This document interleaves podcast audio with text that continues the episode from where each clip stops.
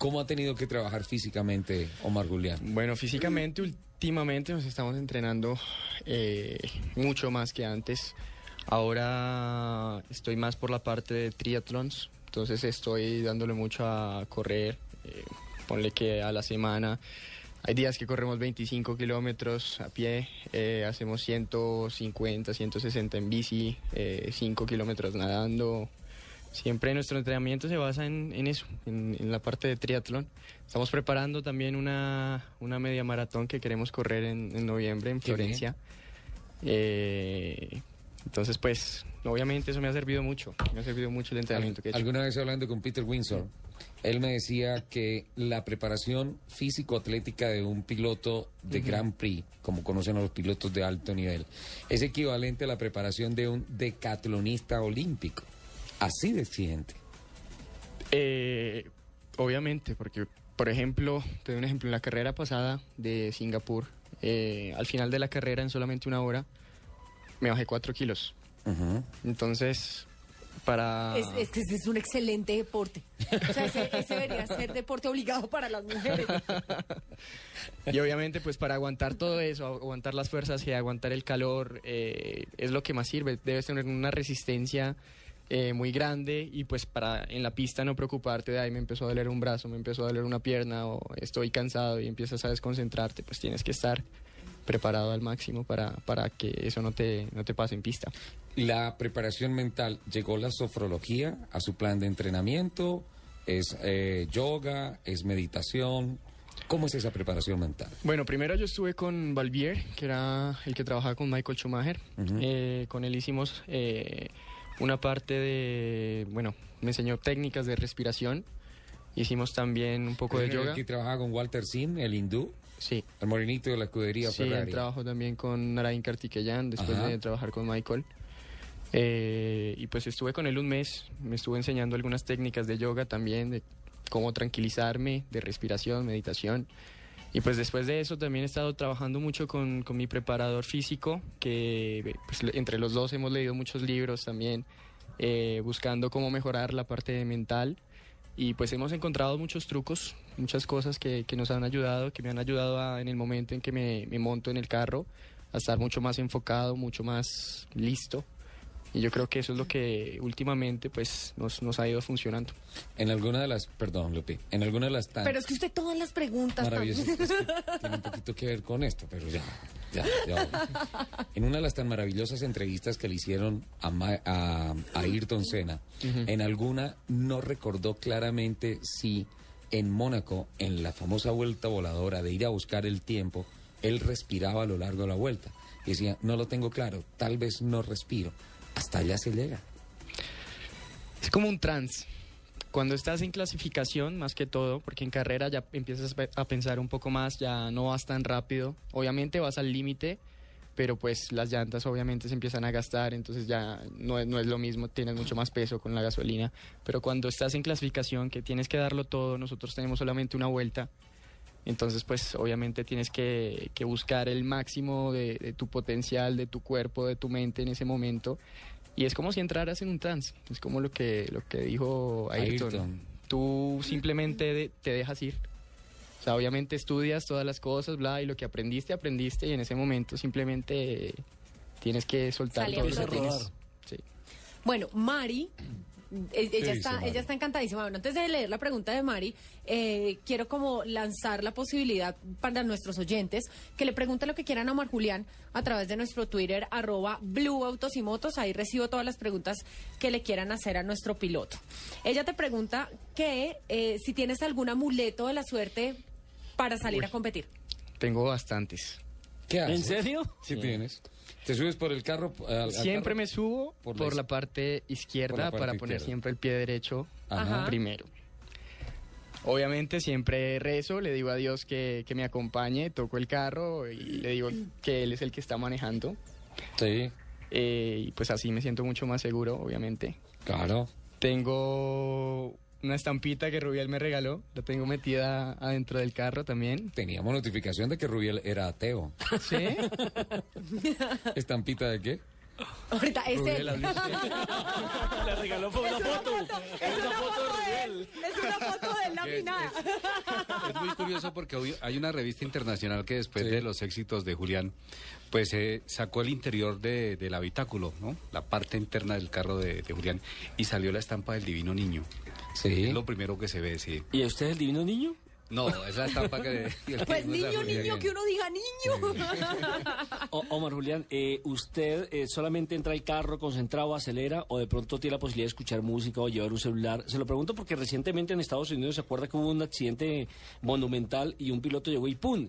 Vol- rodando a esa velocidad, tomó la foto y la tuiteó desde su carro. ¿Sí No. ¿Se acuerdan? Ah, en NASCAR. En NASCAR. Sí, Sí, sí, claro, sí, en sí. NASCAR. A esa velocidad Sí, Brad- sacó el Brad celular, tomó la foto y la tuiteó. No lo puedo creer. Sí, sí, sí. Eh, eh. No, hasta allá no llegó. Sí, no. Lo que pasa es que están un poco más friticos. Sí, sí, allá Pero en esos carros cabe, cabe Wow. el celular, cabe todo. Sí, yo creo que si te ponen algún elemento de 20, 30, 40 gramos más en el carro, creo que armas un problema grande. Sí, no, no, eso no se puede. Escucho música antes de, de montarme, ¿Qué música? clásica, Sí. Claro, Sí. para concentración. para la concentración me ayuda. Entonces siempre media hora es como una, es toda una preparación. Media hora antes de, de montarme al carro empiezo ya mi preparación, a escuchar música, a concentrarme. Lo malo es que en ese momento nadie me puede hablar porque la concentración es tan alta que... Y Además, todo el mundo tiene que respetar ese momento porque es de la máxima intimidad del piloto. Ese no es un momento para ir a tocarlo, a hablarlo, a pedirle un autógrafo, una foto. No, es el piloto, su mente, la máquina, el objetivo. Eso lo tiene que respetar todo el mundo. Sí, en ese momento es, es el momento de máxima concentración. O sea, desde una hora antes yo ya dejo de hablar con absolutamente todo el mundo, me concentro solamente en mí. Venga, no lo haga concentrar, que es que no se está hablando. Después entra en trance y ya se le olvida lo que le ni hablar, ni Sí, no, ya, o sea, Sí, acaba de ¿sabe qué? decirlo. ¿Sabe qué? Apague y vámonos. ¿Algún compositor en particular? Mozart, Mozart, increíble. Sí. Usted Bueno. es temperamental, eh, es decir, hay pilotos que eh, en el momento en que empieza la carrera se transforman, cambian su personalidad. yo me transformo. ¿Sí? Sí, ¿En qué? en una fiera. Sí. Claro. Me como a todo el mundo cuando estoy Sí. adentro del carro. Eres como perro cazador. O sea, qué rico que haya alguien delante para alcanzarlo. Apenas me bajo la visera, tengo ganas es de, de comérmelos Hay a una todos. transformación Claro. increíble. Eh, muchas veces le he intentado cantar ópera a Lupi y ella... Ay, no, es un hit. Soler la- A ella, le, cantando. a ella le gustaban las rancheras. A mí me Es gusta, difícil. a mí, a mí me gusta el bel canto. Todo lo malo de esta parte soy yo. La- la- las dos favoritas que le canto es Nessun Dorma, obviamente tiene que ser. Además, es un hit. y Cos- Cántala. Cosi fan tutti, que traduce así son todas. Pero más Omar. Julián. Così eh, fanno tutti. Cosi fan, Cosi fan tutti. ¿Lo estoy diciendo mal? Lo estoy cantando mal, ¿eh? Yo sabía que eso sonaba raro. Omar Julián, Sebastián González te pregunta que cuál es el carro de tus sueños. Bueno, aparte de los de F1. Tu carro personal. Yo, yo le digo tu con el carro no, los a sueños ver, del señor. Estoy hablando con el señor.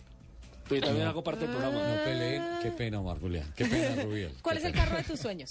El carro de mis sueños. Eh, un Ferrari, ¿Un Ferrari? pero de Fórmula 1. No, pero- no, ya dijimos que no lo No mentiras, bueno, eh, no sé, sí, un Ferrari. ¿Actualmente en qué anda? ¿En Actualmente tengo... No, en, en Europa tengo un Volvo. Volvo. Sí, pero más que todo porque pues allá me ayudaron con, con Volvo, entonces Claro. eh, ando en un Volvo. Sí, que no le pase lo del Tino Asprilla, ¿no? sí. Que Oiga. Asprilla cuando fue al Parma le dieron un Le dieron Alfa un Romeo. Alfa Romeo. Y ¿Y no entonces la primera semana lo rayó por la derecha. No. Entonces se lo cambiaron. La segunda semana lo rayó por la izquierda. Uy, este señor no sabe manejar. Le dieron un tercer carro. Lo estrelló por delante. Le dieron un cuarto carro. Le dije, señor, usted necesita que lo enseñemos, que le ¿Que hagamos un curso de conducción o algo. cosa? Dijo, no, lo que pasa es que a mí no me gusta el Alfa Romeo, me gusta el BMW. No jodas. Sí, Y lo volví a y se pedazos. lo cambiaron por un BMW. Contado Sí, por él mismo, sí. ¿no? En este programa. Sí, una alfita. Lo- tres alfitas lo sacado. Pero bueno, Omar Julián, eh, ¿qué hay en estos momentos en su corazón? Porque sé que vienen unos días ah, fundamentales para su futuro inmediato como piloto de alto nivel. ¿En mi corazón? ¿En qué sentido? En, en, en estos momentos, ¿cómo está viviendo estos días? Más allá de la carrera que nos queda en Abu Dhabi, y de lo que podría ser eh, los contactos con más equipos, con más carreras, más de todo. Eh, bueno, obviamente mucha emoción por lo que hemos logrado este año, que igual eh, toca seguir logrando resultados así. O sea, yo creo que es el comienzo de muchas cosas, pero la idea es no pararnos aquí, sino, sino cada día más para arriba. Y pues yo, yo soy uno que no, no me canso hasta, hasta lograr lo que, lo que yo quiero. A mí- Entonces, pues la idea es la idea es lograr el sueño, el gran sueño que tengo de, de llegar a la Fórmula 1 y llegar muy bien. Obviamente llegar como un piloto muy bien hecho. A mí me regañan mucho acá cuando me pongo técnico porque dicen que me pongo aburrido. pero Uy, mí sí, pero es que es un ladrillo, la de verdad. Otra que va a tener que ir por Muñoles. No, yo ya traje galletas. que Eh, pero es que me apasiona la parte técnica. Eh, aquí estoy recibiendo unos mensajes en el teléfono de ahí o- que hay oyentes que quieren saber algo del carro que usted conduce en estos momentos. ¿Qué potencia se está manejando? ¿Qué velocidades se está manejando? ¿Qué elementos tiene? Y también eh, con relación a los grandes cambios que le vienen a la Fórmula 1 desde el punto de vista técnica, fundamentalmente de motorización. ¿Qué se sabe de cambios técnicos hacia la próxima temporada de la GP2? Bueno, por ahora eh, no han dicho mucho. Eh, lo que han dicho es que van a mantener el, el mismo carro. Eh, de pronto, no es todavía seguro, pero es probable que metan el DRS. Y ¿El KERS. DRS? Sí, ¿Y KERS? sí, O sea, el alerón móvil en la parte trasera exactamente. y el generador de energía cinética extra para los motores. Exactamente. Todavía no es seguro. No, es, no es 100% seguro, pero es, es muy probable que lo hagan. Igual, pues para mantener costos, no, no van a hacer un, un carro nuevo, porque pues ellos lo cambiaban cada tres o cuatro años. Esta vez no lo van a cambiar, esta vez van a dejar el mismo, porque pues igual el carro que tenemos este año es, es un muy buen carro. Eh, entonces pues van, van a intentar bajar los tiempos de, de esa manera. Motorización. Bueno, nosotros tenemos un, un motor, eh, 4.000 centímetros cúbicos con, eh, con 680 caballos de fuerza. No, qué pena, 780 caballos de fuerza. 780 caballos. Eh, bueno, velocidad punta en Monza, que es la pista más rápida, logramos 320 kilómetros por hora.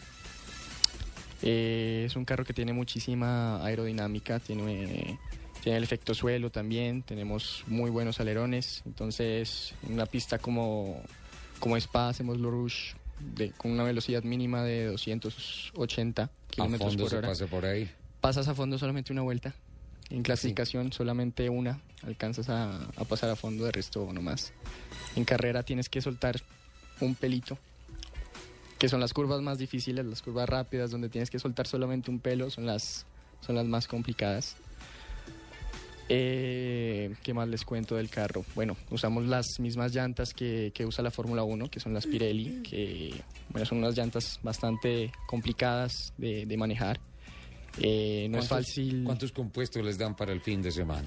Nosotros tenemos dos compuestos diferentes, pero pues eh, depende de cada pista. Ellos nos ponen o super soft o soft o medium o, o hard, pero siempre nos dan dos compuestos diferentes.